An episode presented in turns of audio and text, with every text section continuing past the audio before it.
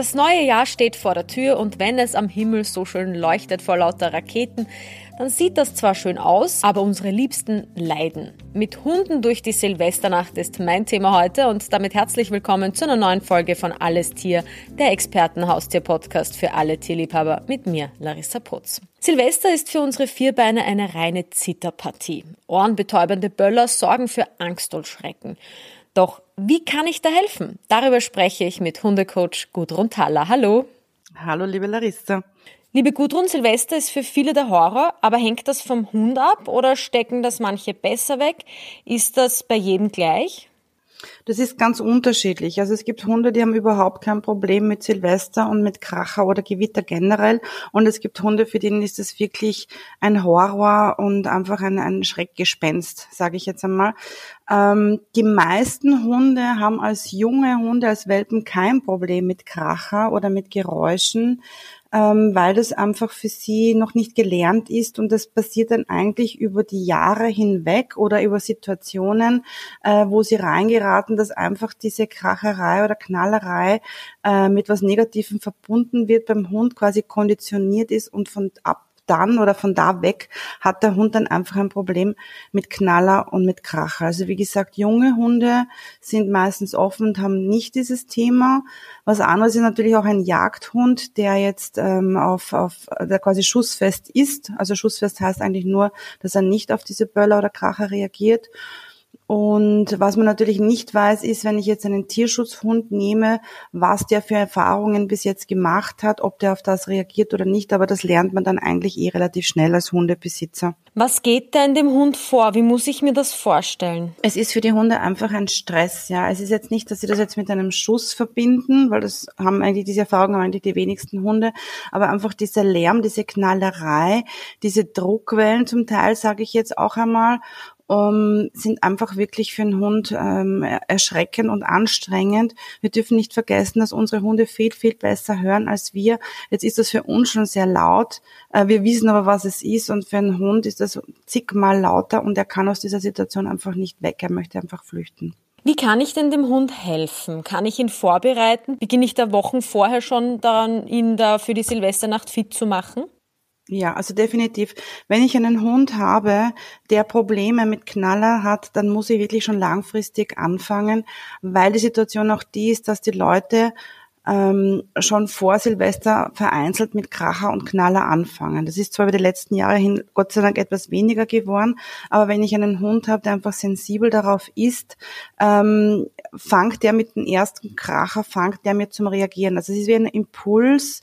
Äh, je weniger oft ich den Impuls habe, desto desto weniger schwierig ist das für einen Hund. Und wenn ich aber permanent unter Beschuss stehe, desto mehr gereizt oder sensibler wird er. Das heißt, ich fange die Wochen davor schon an, indem ich einfach schaue, ähm, meistens sind solche Knallereien am Abend, dass man sagt, okay, man schaut, dass man in der Früh eine große Runde macht, man schaut, dass man über den Tag noch geht, solange es im hell ist und schaut, dass man am Abend wirklich die Runde meistens nur mal ganz kurz halt, damit ich einfach möglichst nicht in diese Situation komme, dass ich auf der Straße bin und es gibt eine Knallerei. Was gibt's denn da vielleicht auch für Helferlein, um den Hund zu beruhigen? Da gibt's ähm, Gott sei Dank einige Tools, ja, hängt dann immer noch ein bisschen ab von der Situation, wie schwierig die äh, Knallerei für meinen Hund wirklich ist oder wie sensibel der ist, wie gestresst er ist. Das gibt's wirklich unterschiedliche ähm, ähm, Schwankungen beim Hund, aber einfach eben auszuweichen, dass ich sage, ich mag diese Spaziergänge untertags und mache den kurzen Spaziergang am Abend, es gibt Möglichkeiten mit homöopathischen Mitteln hier zu unterstützen. Da gibt es einige Globulis, die jetzt wirklich oder oder als Tropfen, sage ich jetzt einmal, ähm, die den Hund einfach ein bisschen mehr in die Entspannung bringen, ihn ein bisschen gechillter machen, damit er mir einfach in der Situation weniger reagieren muss. Da fange ich auf alle Fälle zwei, drei Wochen vorher schon an. Also einerseits dieses Spazierengehen vom, vom Zeitplan her, andererseits mit Globulis und äh, homöopathischen Mitteln langfristig zu unterstützen und vor allem auch wichtig über die Silvesternacht hinaus, weil das Gleiche, was ich zuvor habe, habe ich danach auch noch. Also nicht nur am Silvestertag, das ist zu spät, und es gibt natürlich auch die Möglichkeit, ähm, dass ich dann, ähm, wenn jetzt am Abend der Knallerei oder was ist, dass ich schaue, dass bei mir herinnen, dass ich Lärm oder quasi Geräusche in der Wohnung generiere, indem ich das Radio lauter aufdrehe, indem ich den Fernseher lauter aufdrehe und einfach den Hund die Möglichkeit gibt, dass er sich möglichst in einen Raum zurückzieht, wo keine Fenster sind. Da komme ich auch schon auf die Wohnung zu sprechen. Wie kann ich denn die Wohnung gestalten, damit es besser wird und würde eben Musik helfen? Ja, also wie gesagt, am besten wäre es bei der Wohnung, ähm, ist natürlich immer so eine Wunschvorstellung, dass ich möglichst einen Raum habe, der keine Fenster hat und der nicht auf der Außenseite ist. Meistens ist das das Badezimmer oder das WC. Das heißt, dem Hund dieses äh, zugänglich machen ähm, und eben in der Wohnung Fernseher oder Radio einschalten, um einfach eine andere Geräuschkulisse zu haben, wobei die natürlich da schon unterschätzen können, was jetzt draußen was drinnen ist, aber das hilft und unterstützt schon. Kann ich den Hund denn an diesem Tag, also an dem Silvestertag, alleine lassen und Feuerwerk schauen gehen am Balkon oder auf der Terrasse? Oder ist es dann schon besser, bei ihm zu bleiben? Es ist immer so eine Situation. Es hängt davon ab, wie panisch oder wie, ähm, wie ängstlich mein Hund jetzt wirklich ist. Also da gibt es wirklich unterschiedlichste Stufen und Nuancen. Es gibt Hunde, die einfach wirklich nur schwach darauf reagieren und die sich eigentlich in der Wohnung total sicher fühlen und einfach nur nicht rausgehen wollen. Äh, es gibt Hunde, die dann einfach ein bisschen näher beim Besitzer dran kleben, sage ich jetzt mal, einfach in der Nähe sein ähm, möchten.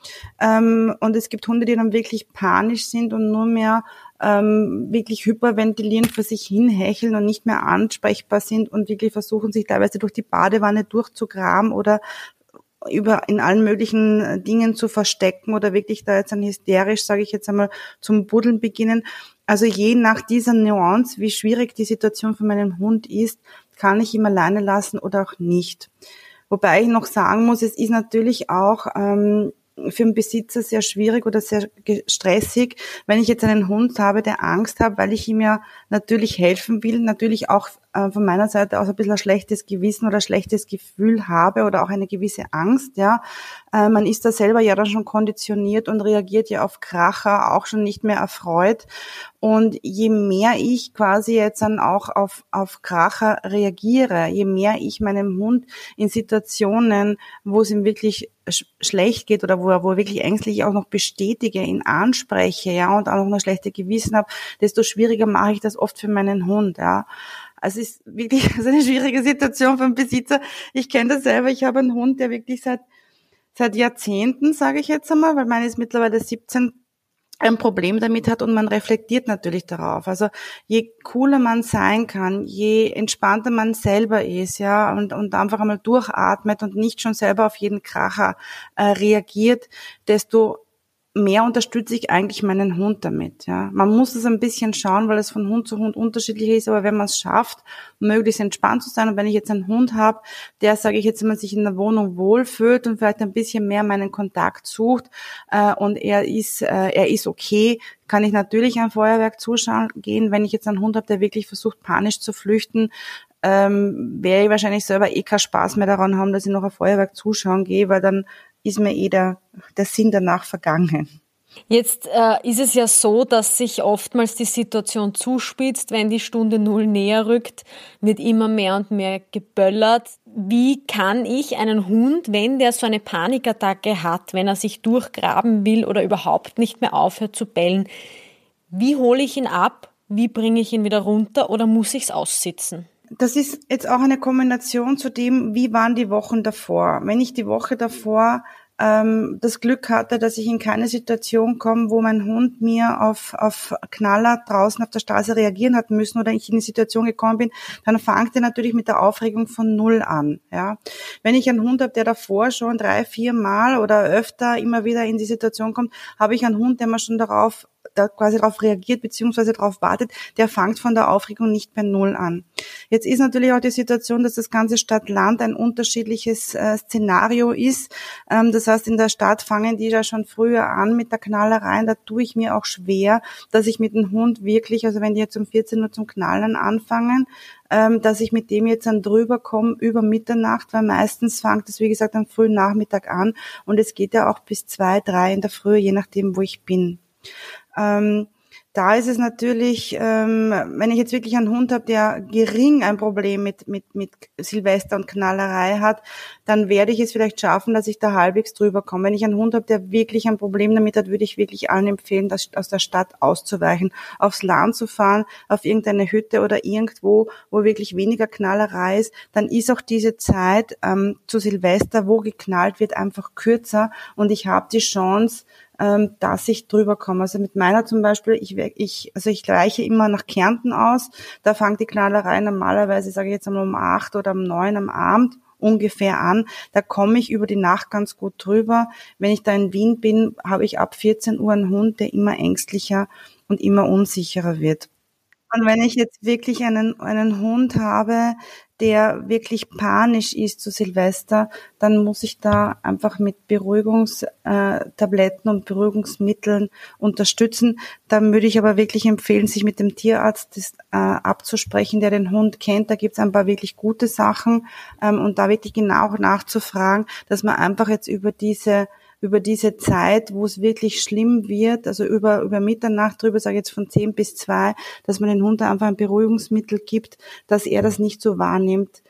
Ähm, möchte hier aber betonen, sich wirklich mit dem Tierarzt abzustimmen, weil da gibt es unterschiedliche Mittel. Es gibt welche, die das wirklich gut abfangen, ähm, hängt auch immer vom Hund ein bisschen ab, von der ähm, äh, von, vom Wesen des Hundes, ähm, die da auch ein bisschen unterstützen, ja, aber dass man dann einfach mit der Tablette, sage ich jetzt einmal, ähm, die so gibt, bevor der Hund in die komplette Panik verfällt. Und diese Dosierung auch mit dem Tierarzt abzustimmen und zu sagen, okay, ab wann fange ich jetzt mit dieser Beruhigungstablette oder mit diesem Beruhigungsmittel quasi an, damit ich da gut drüber komme. Wenn der Hund schon in der Panik ist und dann erst diese Beruhigung zu geben, da leidet er. Ja. Was sind denn deiner Meinung nach die größten Fehler, die unbedingt vermieden werden sollen? Die größten Fehler, die unbedingt vermieden werden sollen, fangen eigentlich schon früh an. Ja meistens haben Hunde kein Problem mit Kracher und mit, mit äh, Knallerei oder auch mit Gewitter. Gewitter ist ja auch eine Form von Knallerei oder von Lärm. Ähm, wenn man es da wirklich schafft, dass man ähm, selber cool ist in der Situation, ähm, selber nicht auf den Hund reflektieren, nicht zu schauen und zu sagen, fürchtet er sich jetzt, reagiert er jetzt auf den Knaller, ist mit dem jetzt Gewitter ein Problem, dann habe ich irgendwann einmal einen Hund, der für das sensibel wird und in einer Situation äh, darauf reagiert. Wenn ich in Situationen, wo es knallt oder in einer Situation, die für den Hund schwierig ist, cool bleibt, dem am besten gar nicht anspreche, ihn nicht anschaue, ja, dann kommt er mit der Situation besser zurande, als wenn ich noch meine Emotion reingehe, weil dann sagt er, ah, stimmt, es ist wirklich was Schlimmes gewesen und damit schaffe ich eigentlich eine Konditionierung, die negativ äh, veranlagt ist. Stichwort Konditionierung. Gibt es denn Hoffnung, dass sich der Hund auch irgendwann einmal daran gewöhnt? Also so über die Jahre zu wissen, ah, passt, ist Silvester, mir passiert eh nichts? Es gibt Hunde, normalerweise wird es eher schlimmer als besser. Und zwar fängt eigentlich so eine Silvesterangst oder Knallerangst fängt meistens sehr, sehr leicht an und wird dann über die Jahre immer stärker, weil man es einfach unbewusst bestätigt oder konditioniert. Ähm, der, wie soll ich sagen, der, der, der, das Zukunftsszenarium oder das Glück ist dann, je älter der Hund wird, wenn ich dann einen Hund habe, der ein bisschen schlechter hört, dann reagieren wir die wieder weniger. Also meine ist mittlerweile 17, Gott sei Dank. Ähm, und seit drei Jahren hört sie wirklich schlecht. Es wird zusehends schlimmer und mittlerweile kann ich im Gewitter und bei Knallerei entspannt spazieren gehen, was davor jahrelang nicht so das Thema war.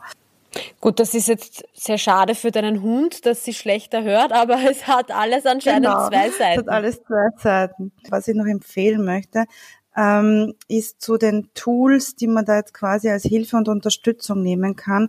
Es gibt da schon, abgesehen jetzt von den homöopathischen Mitteln, wie jetzt an Bachblüten, aber da gibt's jetzt wirklich neben den normalen Rescue-Tropfen, sage ich jetzt einmal schon wirklich auf Silvester zugeschnürte äh, Produkte da einfach bitte wirklich schlau machen oder beziehungsweise auch mit einem Tierarzt, der ganzheitlich äh, arbeitet, abzustimmen, gibt es auch die Möglichkeit eines Thunder-Shirts, das ich persönlich sehr, sehr toll finde und mit dem ich sehr viel arbeite. Und zwar ist ein Thunder-Shirt, das kommt aus Amerikanischen und heißt eigentlich Gewitter-Shirt oder Gewitter-T-Shirt. Ähm, oder Calming Shirt und wird dazu verwendet, gerade Hunde, die Angst vor Geräuschen haben oder auch so Hyperhunde, die sich, also nervöse Hunde, die sich schlecht beruhigen können. Ähm, das ist ein T-Shirt, was äh, aus Stretch ist mit unterschiedlichen Klettverschlüssen, sodass man es wirklich an den Hund anpassen kann.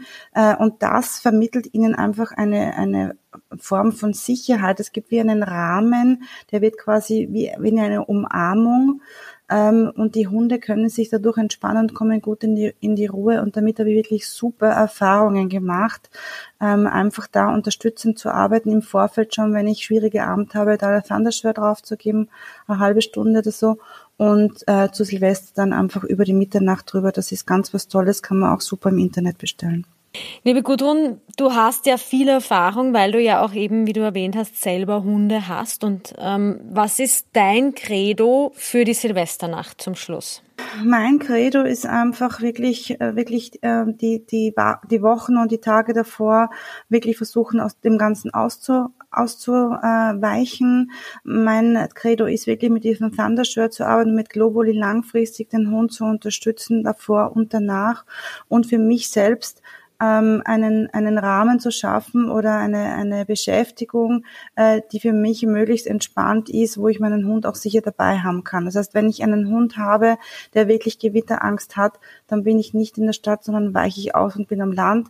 Ähm, dann lade ich auch Leute eher zu mir ein und ich gehe nicht irgendwo hin auf eine Party, ich gehe nicht ins Geschehen oder in die Innenstadt und ich lasse meinen Hund auch nicht alleine, sondern ich mache mir einfach einen gemütlichen Abend und feiere Silvester nach. Gut, also zusammengefasst kann man sagen, Vorbereitung ist wieder mal alles. Wichtig also schon die Wochen vorher für den Hund da sein und sich mit dem Hund beschäftigen und vor allem selber ein bisschen cool bleiben. Liebe Gudrun, vielen Dank für deine Expertise. Sehr gerne. Ja, und damit sind wir am Ende. Das war's mit Alles Tier, der Expertenhaustier-Podcast für alle Tierliebhaber mit mir, Larissa Putz. Ich wünsche euch einen guten Rutsch und viel Glück im neuen Jahr.